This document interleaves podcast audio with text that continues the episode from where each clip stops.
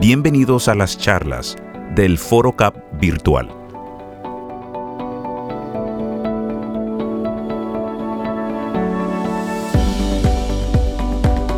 La ciencia y la economía deben ser las bases de la discusión para mejora de las respuestas a los sistemas de salud de nuestros países, en una sociedad cada vez menos crítica y menos informada con contenido de calidad. Te invitamos al conversatorio ¿Cuál es el panorama económico de América Latina y las posibles rutas de recuperación y desarrollo? Participan Luis Alberto Moreno, diplomático y expresidente del Banco Interamericano de Desarrollo, BID, y Javier Lafuente, subdirector de El País América, quien participa y modera la discusión. Buenas noches, buenas tardes, noches eh, a todos los que nos están viendo eh, en esta nueva eh, sesión del Foro CAP que organizan mis queridos amigos del Faro, a los que agradezco mucho esta, esta oportunidad de participar no solo en el foro, sino también de poder eh, charlar, conversar durante la próxima hora con, con, un, con una persona, mm, uno de los, digamos, principales actores que ha podido tener eh, la región, nuestra región en el último año, desde un lugar privilegiado, como ha sido el Banco Interamericano de Desarrollo, donde, que ha presidido los últimos 15 años hasta hace prácticamente nada, un mes, mes y poco, que ha estado en el cargo. No es otra persona que Luis Alberto Moreno, a quien tengo el gusto de, de saludar, que se encuentra ahora mismo en, en la Florida. Eh, Luis Alberto, ¿cómo estás? Buenas noches, buenas tardes. Muy buenas tardes, eh, querido Xavi. Un, placer estar aquí con, contigo, Javier, y, y con toda la, gente de Procap que nos acompaña. Eh, Luis Alberto Moreno, mmm, diplomático, eh, fue ministro de Desarrollo de, de Colombia, embajador en Estados Unidos, como decía, 15 años, presidente del Banco Interamericano de Desarrollo, pero como me comentaba hace nada, sobre todo, ante todo, es alguien muy optimista. Y creo que eso es muy necesario ahora mismo para el tema que vamos a tratar, que son un poco los retos, el panorama económico de América Latina, las posibles rutas que hay de recuperación, de desarrollo y ante un panorama tan, tan incierto, tener a alguien, un observador tan eh, privilegiado y encima optimista, creo que puede salir algo, algo bueno de acá. Eh, le quiero preguntar por, por el final, y que es pues cómo está después de 15 años. Eh, justo hasta hace un mes eh, se le ve muy sonriente, supongo que aprovechando para descansar, pero bueno, ¿en qué, en qué está? ¿Cómo, ¿Cómo te sientes ahora? Y, empecemos por lo más fácil, ¿qué va a ser a partir de ahora?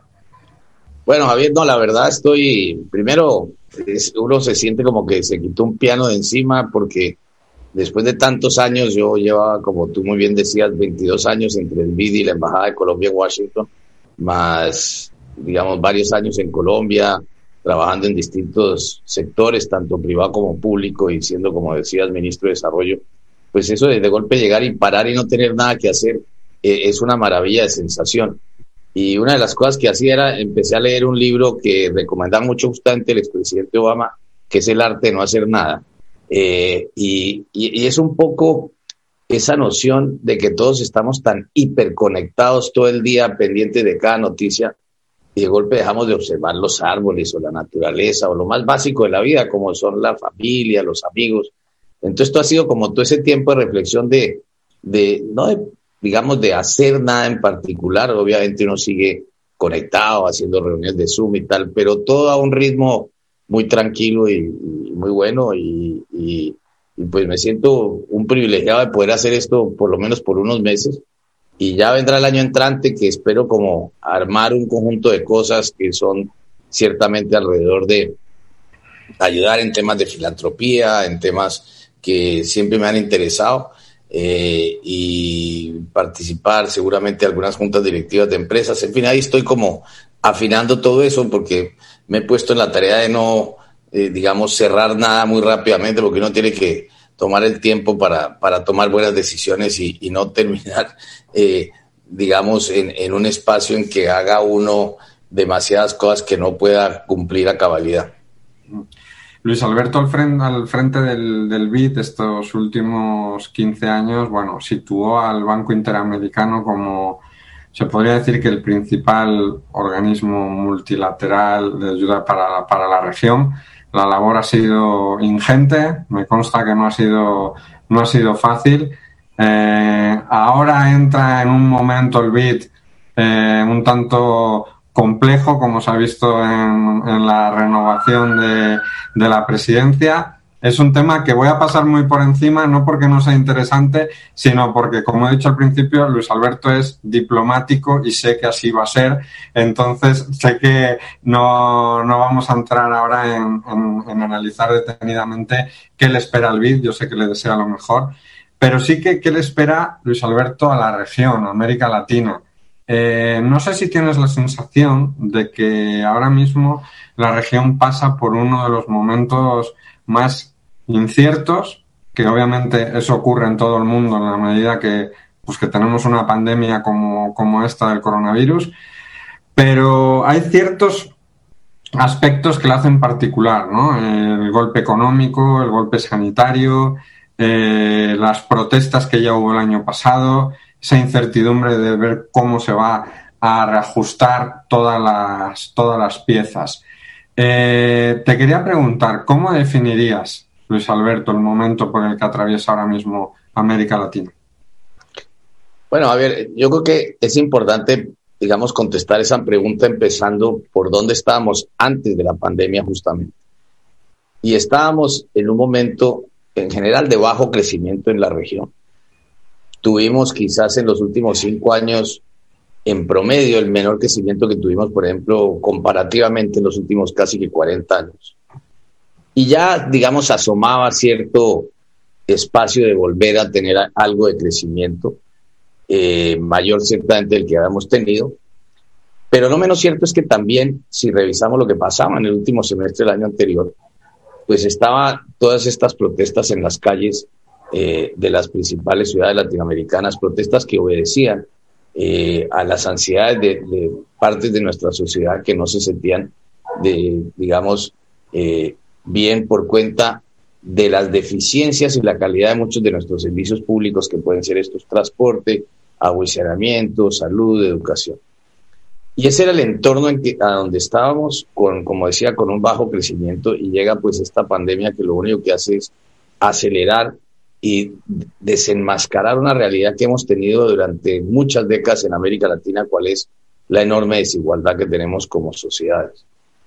Y esto es obviamente algo que yo creo que eh, lo que queda para mí hacia el futuro y saliendo de este túnel en que estamos actualmente es que indiscutiblemente vamos a tener que ser mucho más conscientes en cómo resolver estos problemas tan profundos de desigualdad porque lo contrario vamos a mantener estos conflictos políticos que obedecen finalmente a, a, un, a un quiebre en una sociedad que permite los diferentes tipos de populismo, sean estos de derecha o de izquierda. Ahora, ¿qué me hace optimista de cara no solamente a América Latina, sino al mundo? Y en esto, Javier, bien vale la pena uno remontarse a lo que pasaba hace 100 años, justamente pasada la llamada gripe española. El mundo, terminando eh, una gripe que, como recordamos, mató a cerca de 50 millones de personas cuando éramos un mundo en términos de población mucho menor. Eh, lo que vinieron fue lo que se llegó a, llamar en inglés los Roaring Twenties. ¿Qué pasó en esa época? Fue una época de enorme invención, de una disparada, digamos, de todas las formas culturales. Fue, digamos, los orígenes del jazz, por solo mencionar alguno, pero también del arte, de la innovación, eh, de, la cultura. Y si miramos hoy, digamos desde el punto de vista optimista, ¿qué vemos? Una aceleración en la innovación como nunca vimos antes.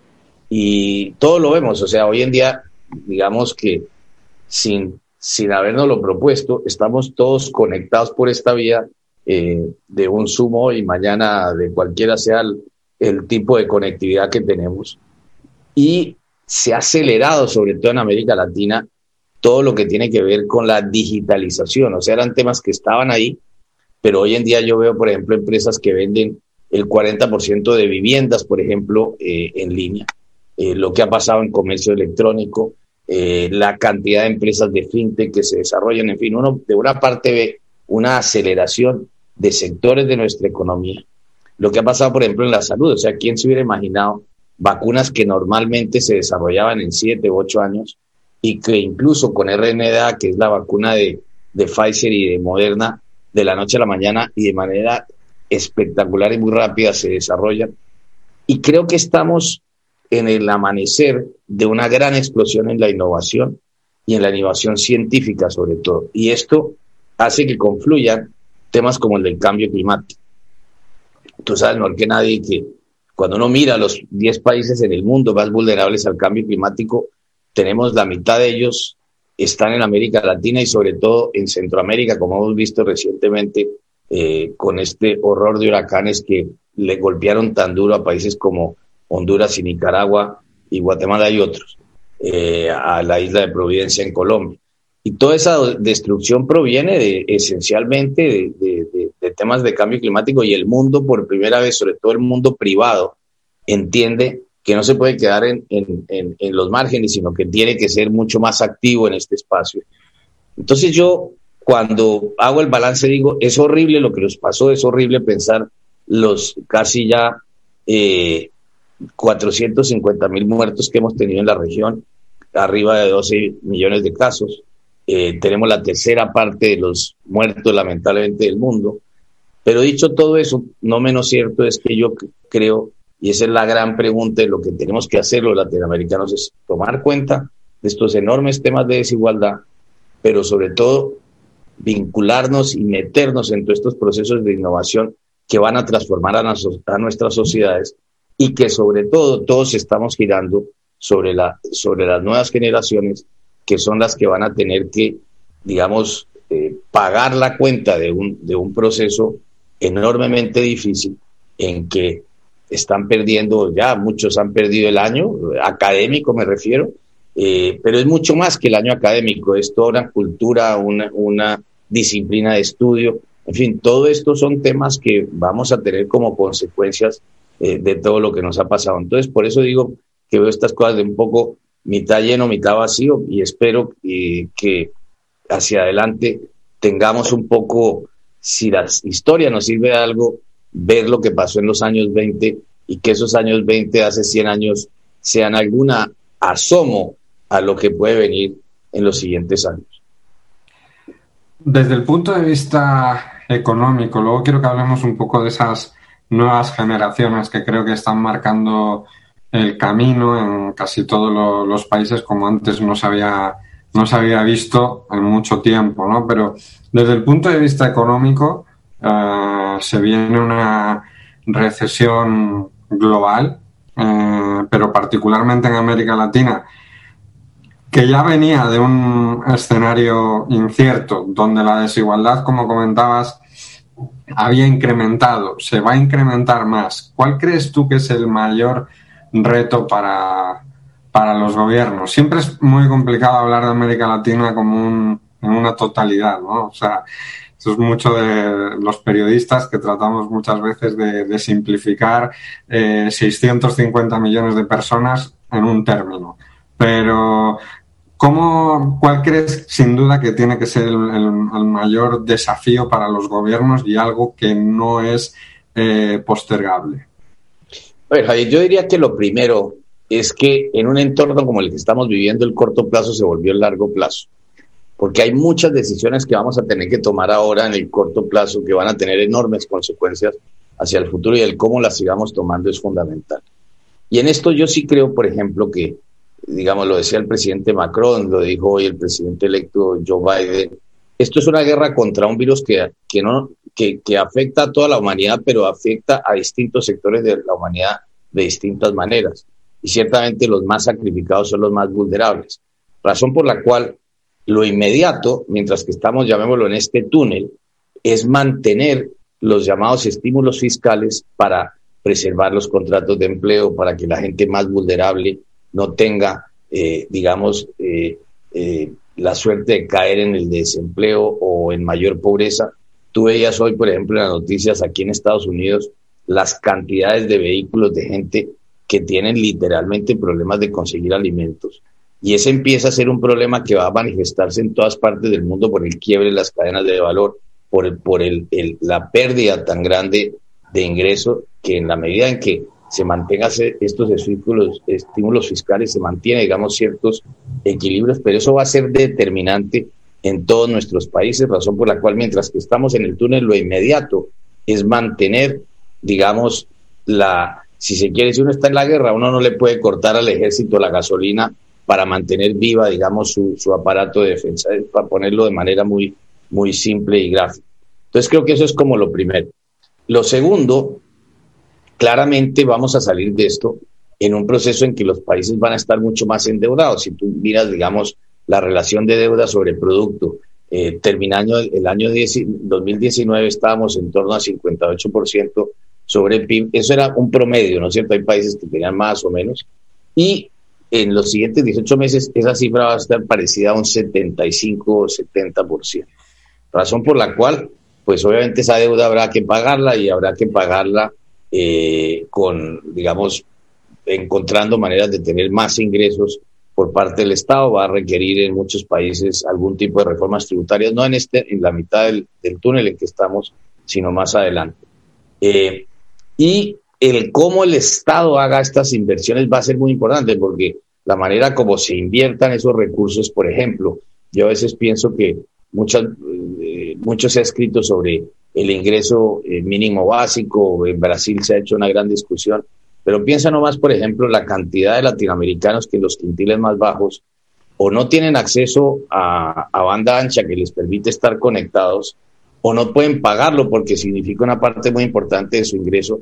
Yo creo que ahí nosotros no podemos salir de esto con mayor desigualdad. Y lo más probable es que al principio vamos a tener más desigualdad entre los países y entre países.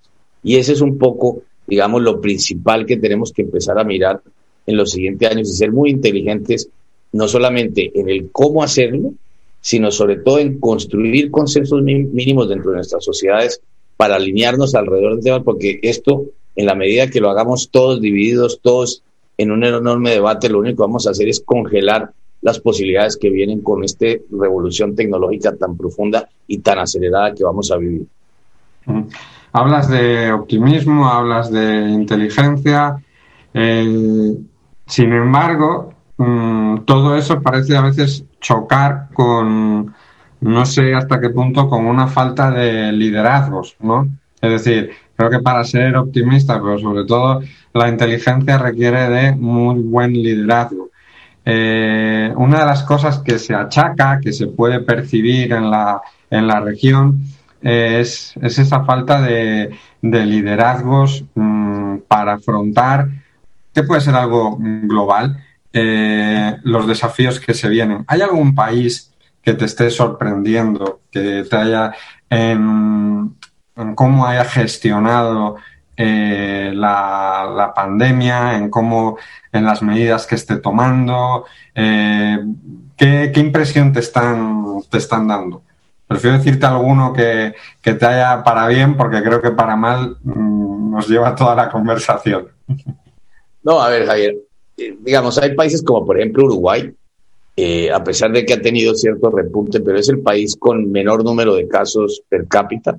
Eh, es un país que muy rápidamente reaccionó, cerrando sus fronteras, haciendo los cofinanciamientos de manera correcta, tenía un sistema de testeo y de, trazabilidad que implementó rápidamente y, lo ha hecho muy, muy bien. Eh, Chile, a pesar de que tuvo problemas al principio, digamos, ellos se fueron preparando rápidamente.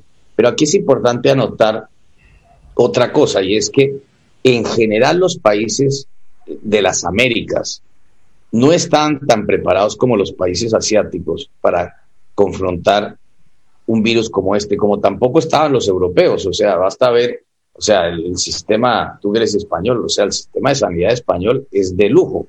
O sea, la, la gente no es consciente, pero un hospital público en España es tan bueno como cualquier hospital de los mejores privados en, en cualquier capital latinoamericana. Y sin embargo, desbordó la capacidad de sanitaria tanto de países como España o, eh, Italia. Italia, Inglaterra mismo. Pero dicho esto, ¿qué, ¿qué, pasaba? O sea, los países de, de, del Asia vivieron temas como el SARS, como el MERS, eh, estuvieron cerca de ver lo que pasaba con el ébola, con el H1N, a pesar de que el ébola estuvo más concentrado en tres países africanos, con una letalidad mucho más grande.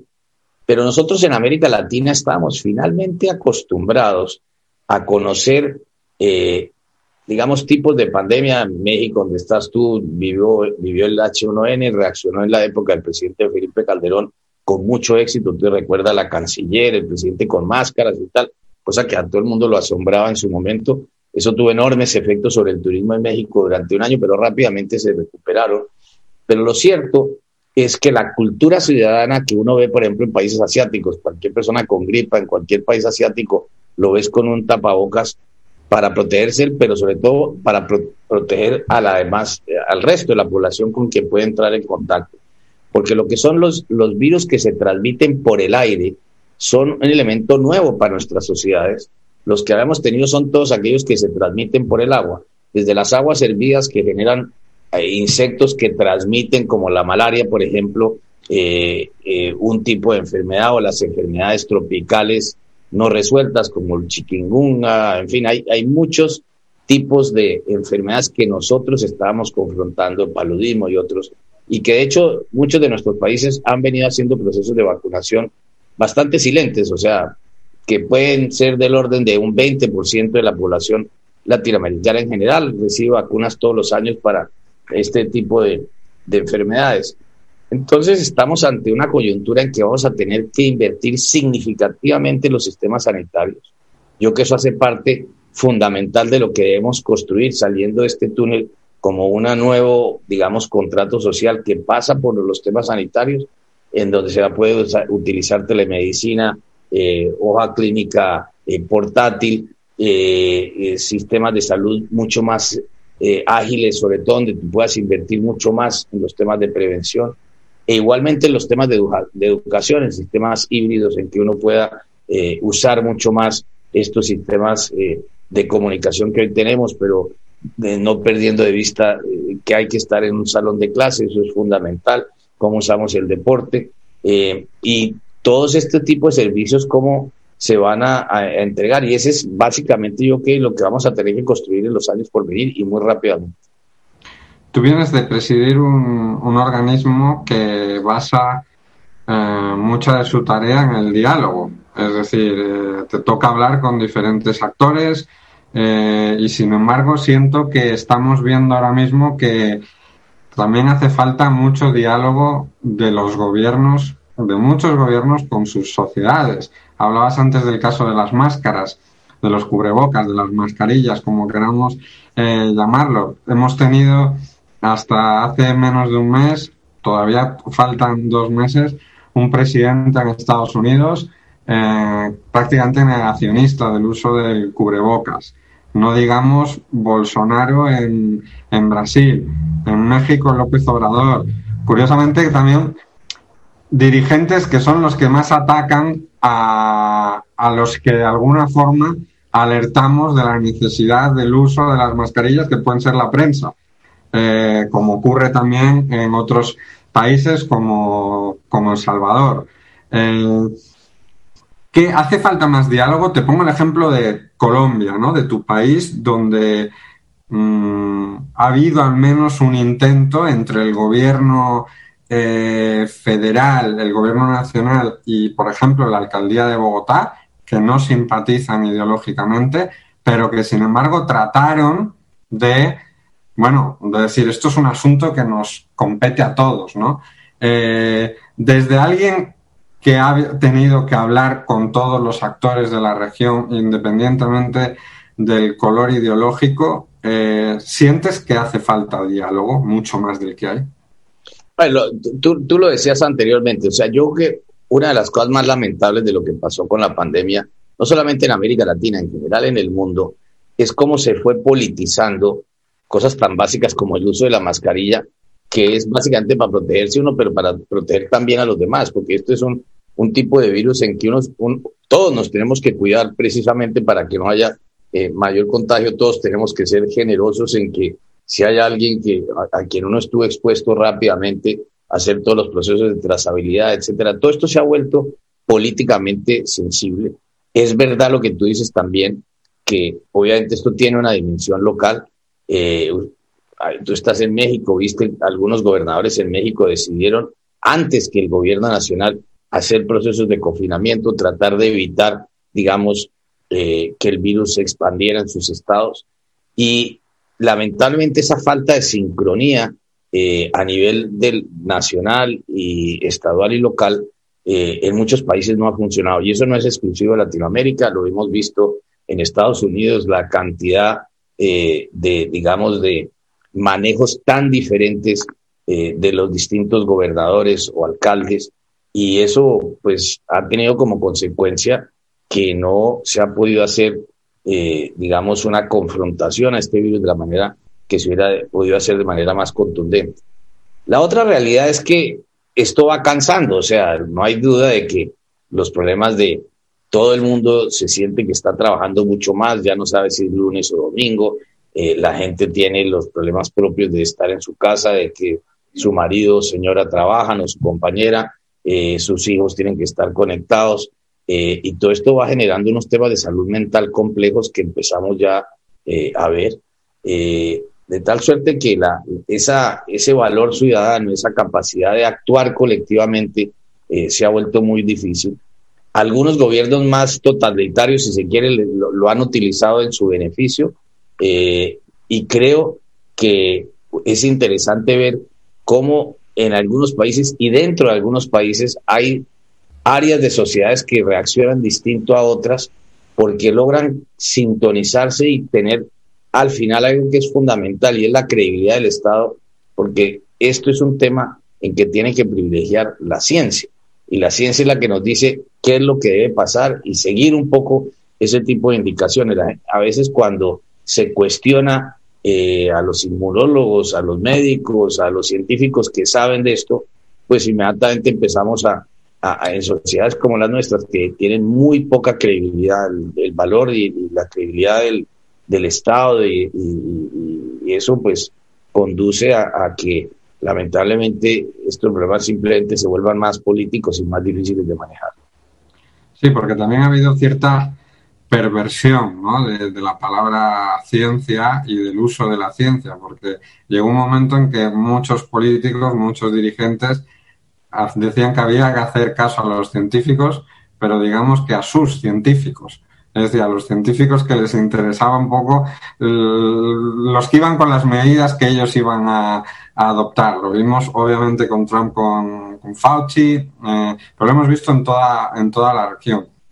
Hablamos también de una cosa, vamos a decirlo, desde dos escenarios ahora mismo privilegiados, desde una eh, comodidad que no tiene mm, la enorme población de, América Latina, donde hay otras, eh, como decirte, eh, aspectos que siguen marcando el día a día. Hablamos de la violencia, hablamos de la violencia intrafamiliar, hablamos de la violencia machista eh, que está haciendo mucho más mella y demás tal. Eh, ¿Cómo compaginar mm, las necesidades que ya había, cubrir esas necesidades con las que vienen a partir, a partir de ahora? Hablamos de cambio climático, que era algo de lo que se viene hablando muchísimos años y que parece que ahora nos ha como se dice en México, caído el 20, eh, que, acaba de aterrizar. Pero, eh, ¿tú sientes que los gobiernos están preparados y, a la vez, organismos como el BID, qué papel van a jugar en todo este desarrollo a corto plazo que ya no puede ser a largo plazo? Digo, un poco lo que tú dices, yo, yo lo resumiría como en un triángulo, ¿no? Es un triángulo que un eje de ese triángulo está esta tensión entre la humanidad y la naturaleza, otro eje de ese triángulo está entre, digamos, los más afluentes y los menos afluentes en una sociedad y esa enorme desigualdad. Y otro, otro eh, ángulo es aquel que determina el corto y el largo plazo. Y ahí es donde está, digamos, y esos son los, es, esos equilibrios que tenemos que conseguir en todo esto son los que son este, centrales. Eh, en, obviamente, una institución de desarrollo como es el BID tiene necesariamente una mirada en el largo plazo. Entonces, lo que está viendo es, bueno, si hay que cambiar estos sistemas de sanidad para pensarlo en un año, sino en los siguientes 20 años, ¿qué hay que empezar a hacer? Es indudable que hay que invertir más, cómo invertir más, eh, si, parte de esa inversión tiene un peso mayor en la prevención, o si por el contrario, por ejemplo, cuando uno mira el caso del COVID que teníamos, tenemos el 50% de las camas en promedio que tiene el mundo desarrollado.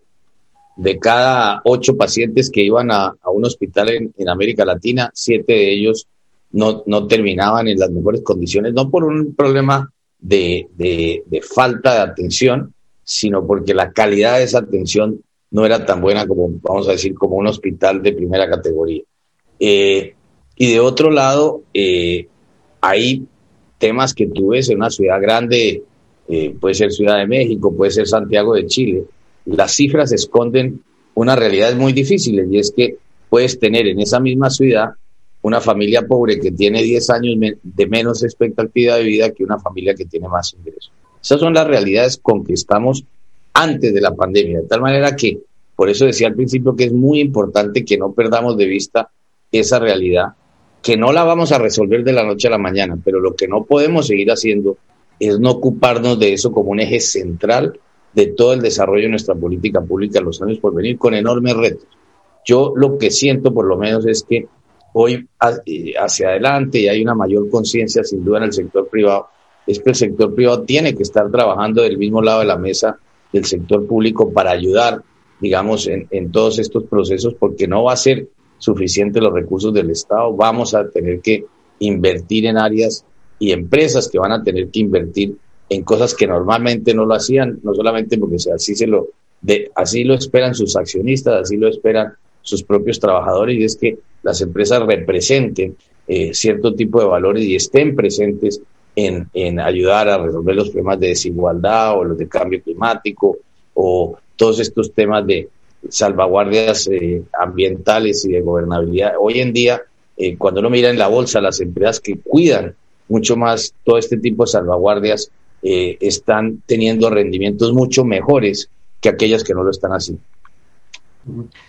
Es interesante que hablas mucho del sector privado, ¿no? Es decir, del reto claramente para los gobiernos pues es mayúsculo, pero también a las empresas les va a cambiar, les tiene que cambiar el, chip, ¿no? Y particularmente siento que en, América Latina parece que el tema del desarrollo de infraestructuras, demás, es necesario, sigue siendo necesario, pero hay un espacio también para el sector privado eh, que se abre inmenso, ¿no? Y más en esta coyuntura. Pues mira, yo por ejemplo, en, toda esta discusión de cambio climático en que América Latina tiene, por ejemplo, el 40% de la biodiversidad del mundo. Eh, biodiversidad que de paso está en muchos de los países, eh, en general en todos nuestros países, pero no solamente en Centroamérica, en la Amazonía, en fin, tenemos miles de, la, riqueza en agua dulce que tenemos, por ejemplo, en Sudamérica.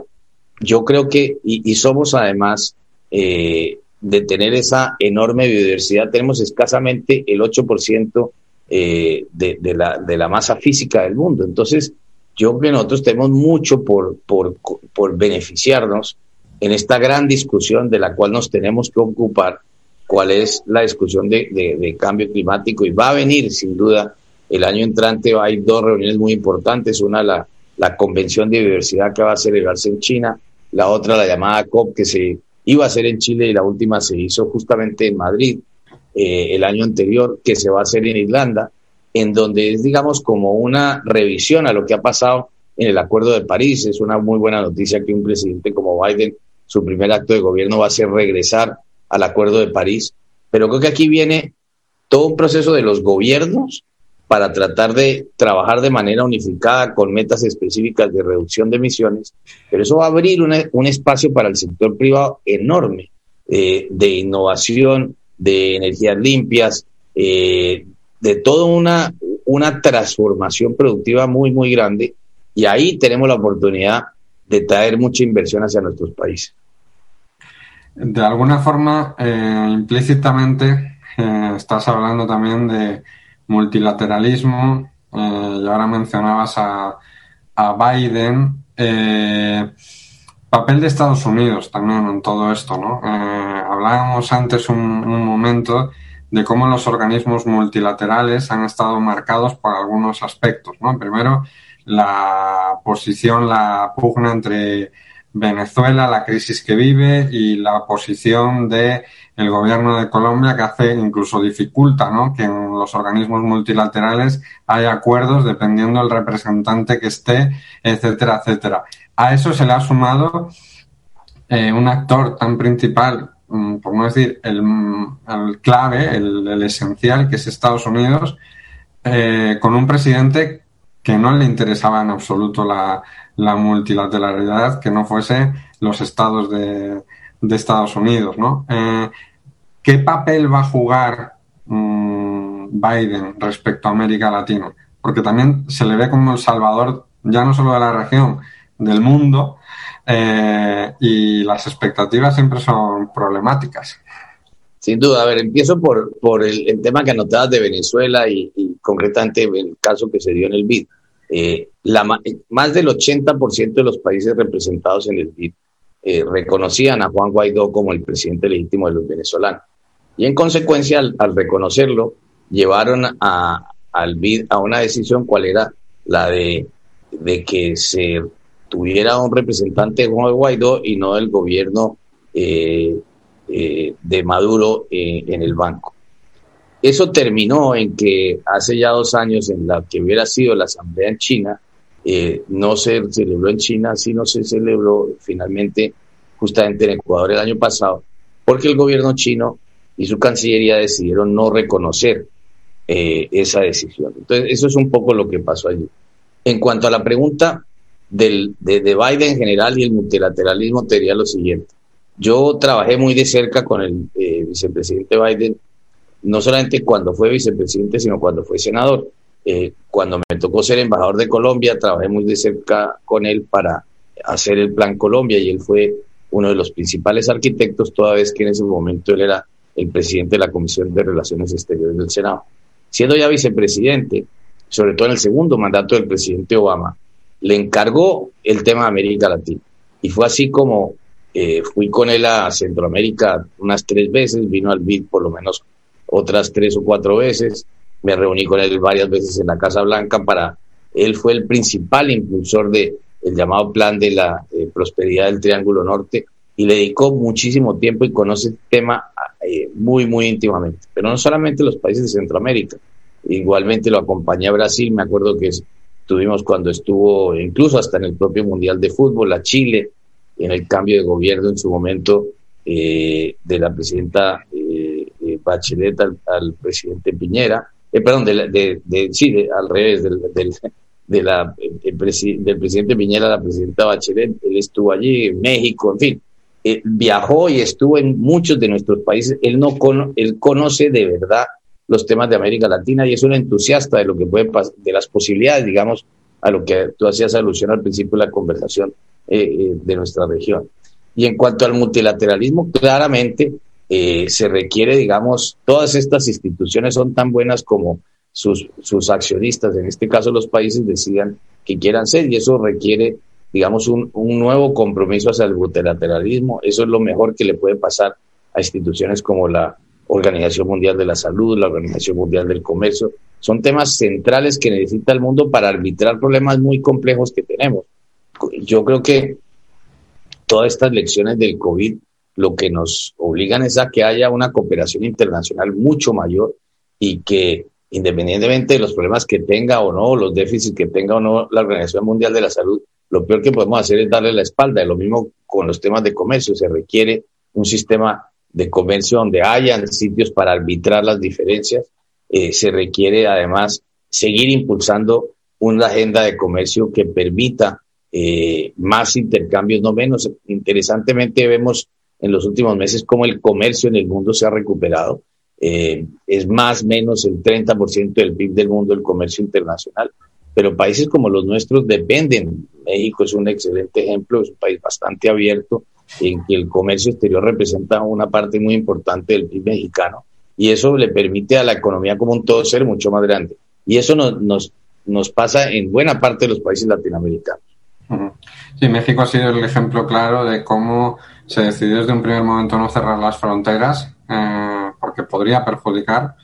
Digo, mm, no es que haya ido ni mejor ni peor porque es que no sé, es muy complicado de medir, pero desde luego eh, era una decisión que, que, bueno, que el presidente tuvo claro desde el primer momento.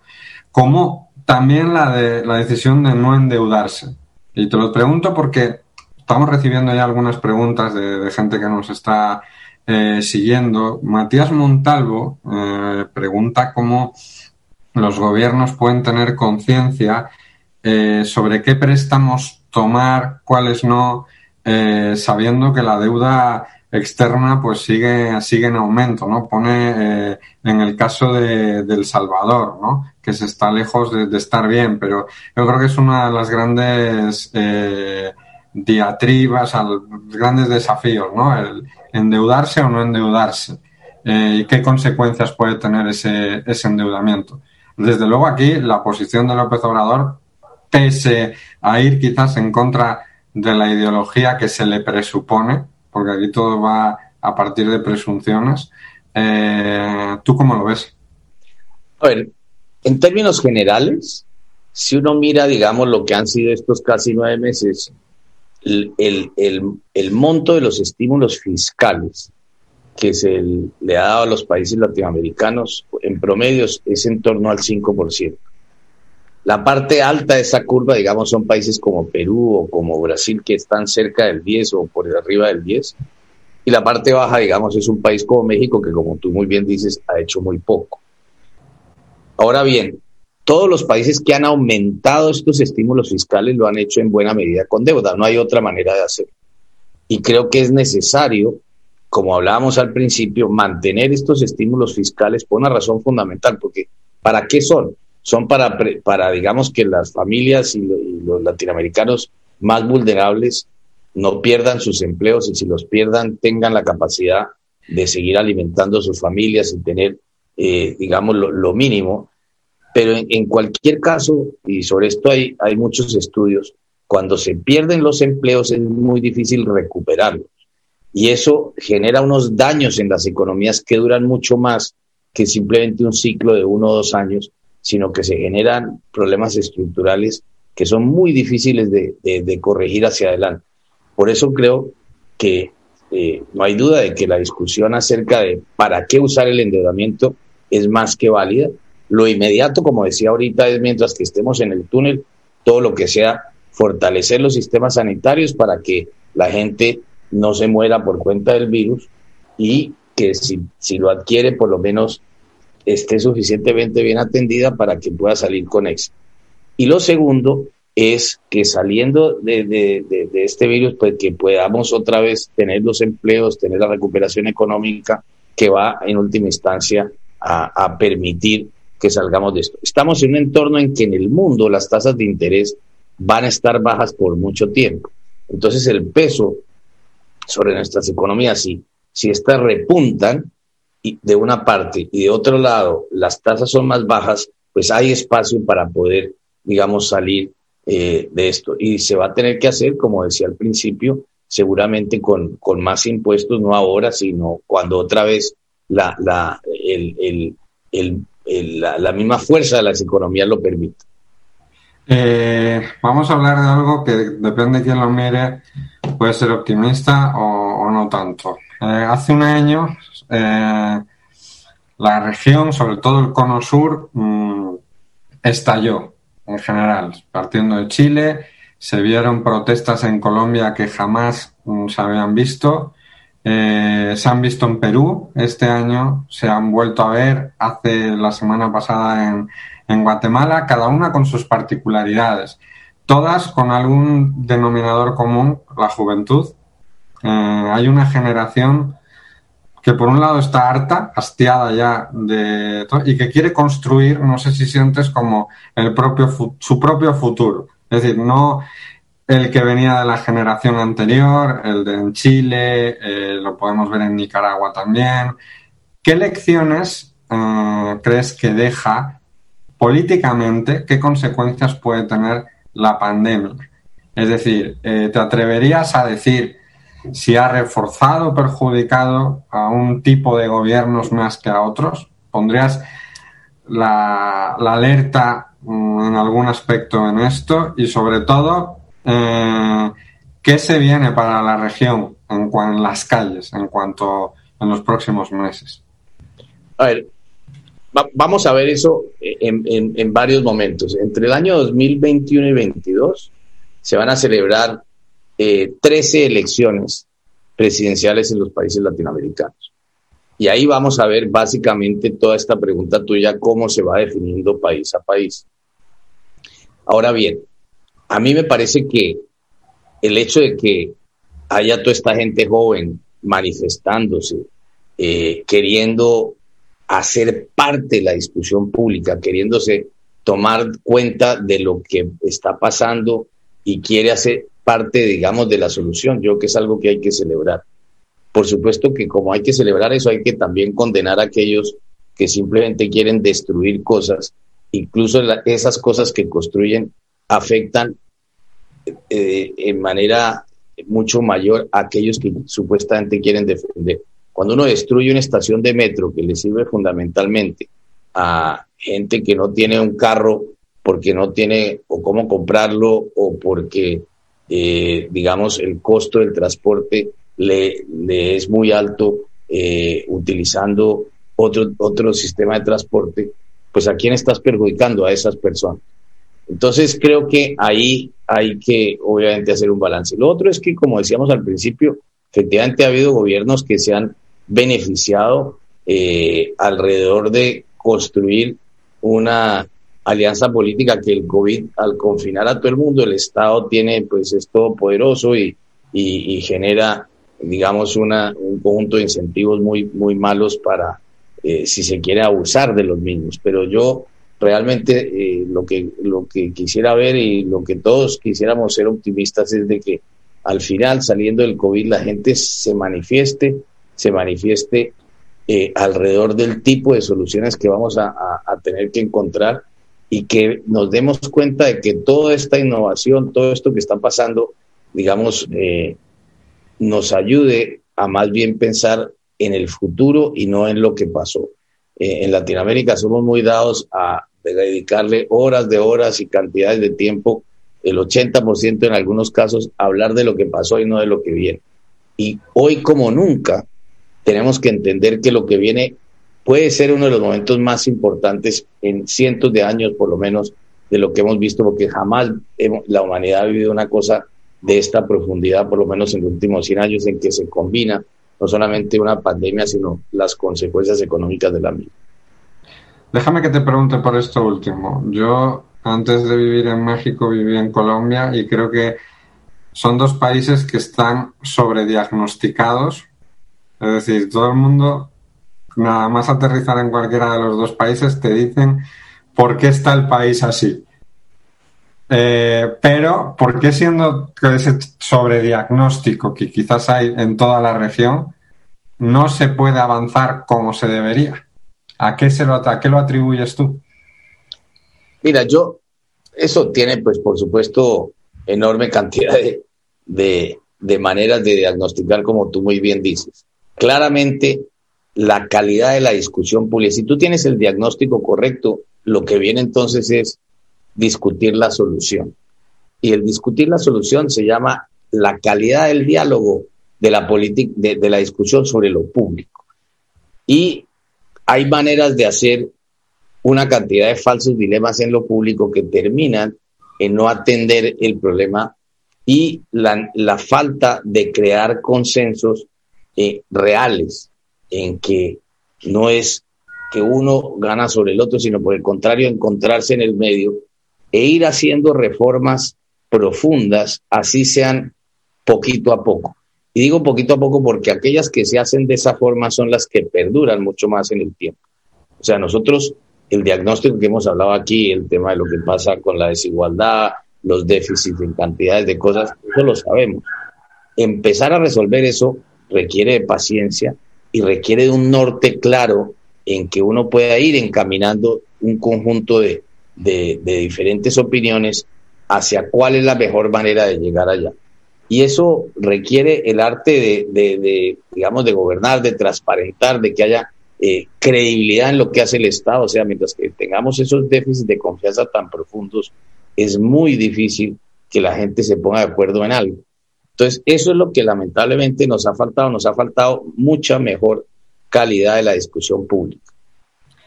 Me gusta porque creo que de alguna forma, insisto, hablas muy implícitamente, pero es mm, eh, muy claro la, falta, ya te lo, digo yo, no te lo, lo dices tú, la falta de liderazgos que quizás hay, la falta de unos mejores gobernantes. Y te quería preguntar un poco por eso, de alguna forma más distendida, sin querer comprometerte, aunque como ya no estás en la presidencia del BID, creo que lo vas a tener más fácil. En estos 15 años has lidiado con dirigentes, que decíamos, de todos los colores y de la época reciente de América Latina, pues todos los posibles.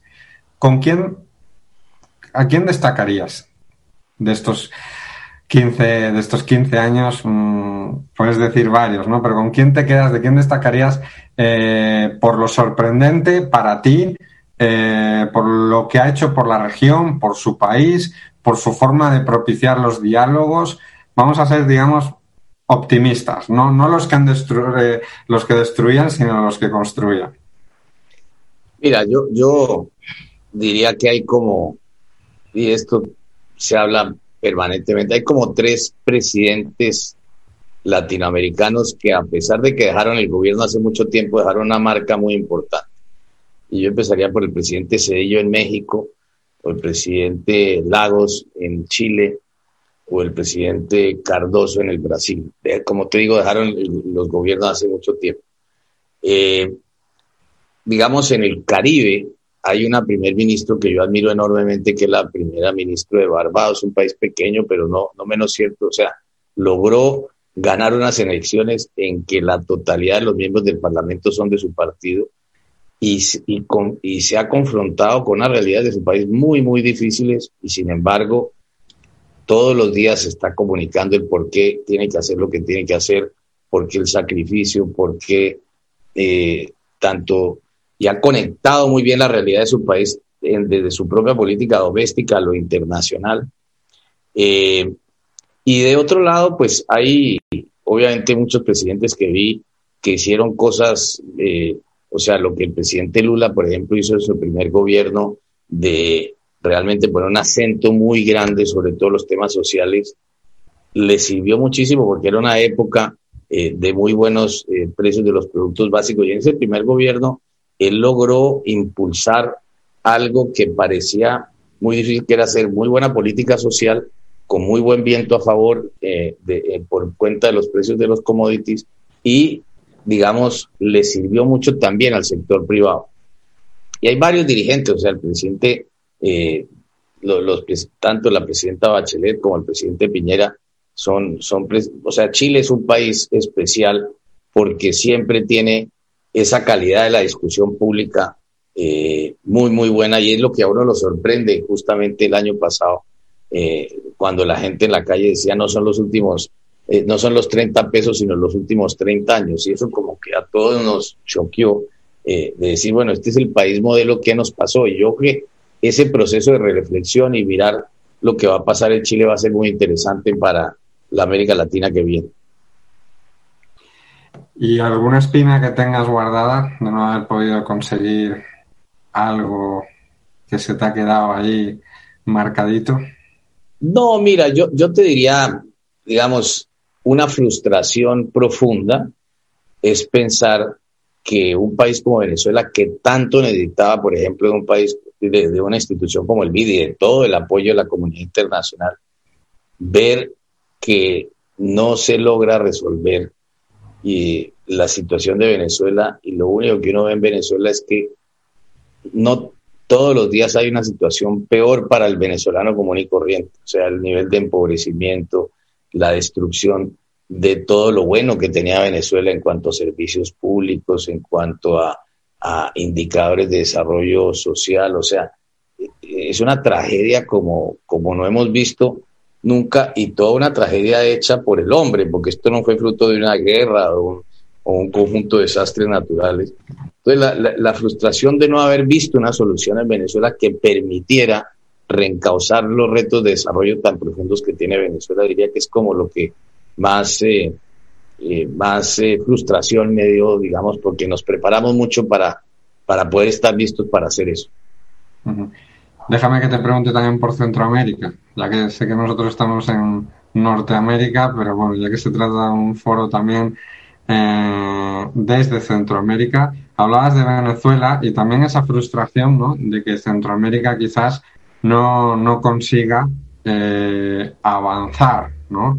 Es decir, a lo que se suma el drama migratorio, que, que va a ser uno de los primeros desafíos que tiene que tiene Biden, seguramente un efecto llamada quizás que se pueda que pueda surgir, pero tenemos eh, gobiernos muy complejos, es un eufemismo, eh, en Guatemala, en Honduras, claramente autoritarios en Nicaragua, eh, que apuntan maneras autoritarias también en El Salvador en algunos aspectos, pese a la popularidad que puedan, que puedan tener. ¿Qué, le espera a Centroamérica también? Mira, es, realmente muy doloroso ver lo que pasó, sobre todo con estos dos huracanes, eh, porque no hay duda de que los países de mayor fragilidad frente al cambio climático están justamente en Centroamérica, o bien por huracanes, o bien por inundaciones, o sequías. Eh, y lo que vemos ahora, obviamente, es no solamente la enorme destrucción de muchos de sus cultivos, que son cientos de miles de hectáreas destruidas por cuenta del huracán, viviendas que se construyen lamentablemente en muchas ocasiones por debajo de los estándares mínimos que se requerirían para que fueran viviendas que pudieran, digamos, sortear un huracán. En esto, digamos, en el Caribe, incluso en viviendas de bajos ingresos, se han podido cosas que, que han permitido que no se, digamos, se acaben por completo, como yo vi, por ejemplo, en la Isla de Providencia en Colombia, prácticamente el 80% de las, de las viviendas quedaron totalmente destruidas. Eh, y obviamente son países que independientemente de su, la realidad de estos gobiernos, que tienen todo lo que tú mencionas, eh, hay que preocuparnos de los 30 millones de centroamericanos que frente a toda esta situación hoy todavía ven que lo mejor que les puede pasar es irse de su país, dejar a sus familias, irse a un país donde el idioma es otro, arriesgarlo todo, arriesgar la vida de sus hijos. O sea, sea, pensar en eso es algo realmente dramático y la única solución real, que era un poco este plan que trabajó mucho el, entonces vicepresidente Biden, es encontrar la manera en que haya más inversión en los estados de, los, del mundo en, en estos países que tengan ayuda al desarrollo no por un año, sino por varios años para construir la infraestructura, para construir digamos, las necesidades básicas que un gobierno tiene eh, la obligación de proveer a sus ciudadanos, y por otro lado, que genere las fuentes de empleo para que la gente precisamente no se vaya de estos países y no vean que su única opción es irse, sino por el contrario quedarse y, y, construir una familia eh, en, este, en cualquiera de estos países. Pues Luis Alberto, muchísimas gracias. Creo que ha sido una charla eh, muy constructiva, muy llena de un análisis necesario para, para la región, de, por lo completo, pese a lo complejo y por lo optimista también. Vamos a quedarnos con, con, ese, con ese optimismo. Te agradezco mucho tu, tu tiempo, le agradezco mucho a, a los amigos del Faro que nos hayan dado esta oportunidad de, de charlar eh, en este fantástico foro que este año ha tenido que ser virtual, pero que esperemos que el próximo año pueda ser presencial. Y pues mucha suerte, Luis Alberto, en todo lo que venga. Y, nada, seguimos en contacto. Pues muchísimas gracias, eh, Javier, y gracias a, todos los amigos que nos acompañaron la tarde de hoy y, y, que, bueno, estamos aquí en Estados Unidos, donde estoy yo, y precisamente eh, esta es la semana de acción de gracias y siempre es una celebración muy linda porque representa eh, todo esto de que se juntaban distintas personas para, para eh, digamos, agradecerle a la vida lo que tanto nos da y me parece que ese es ese espíritu que tenemos que tener la capacidad siempre de ver eh, el, problema y ponernos en los zapatos del otro. Yo creo que si algo eh, es el mensaje de una semana y una simbología de una fiesta como esta es esa, y quisiera dejarlos como con esa idea y agradecerle una vez más a, a Javier y a todos por esta invitación y, y buenas noches. La versión en video de los podcasts los encuentras en nuestro canal de YouTube Forocap. Forocap Virtual es una serie de actividades en línea del Foro Centroamericano de Periodismo organizado por el periódico digital El Faro de El Salvador. Escenario para el mejor periodismo, también interdisciplinario, que te dará un panorama sobre temas urgentes e importantes. Queremos conectarnos con distintas sociedades y desafiar a las audiencias hispanohablantes desde Centroamérica. Acompáñanos desde el 11 de mayo al 11 de diciembre en tres actividades mensuales. Escucha de nuevo y comparte nuestras transmisiones. Sigue en nuestras redes sociales, Instagram, Facebook, Twitter y YouTube. Forocap, donde las ideas convergen.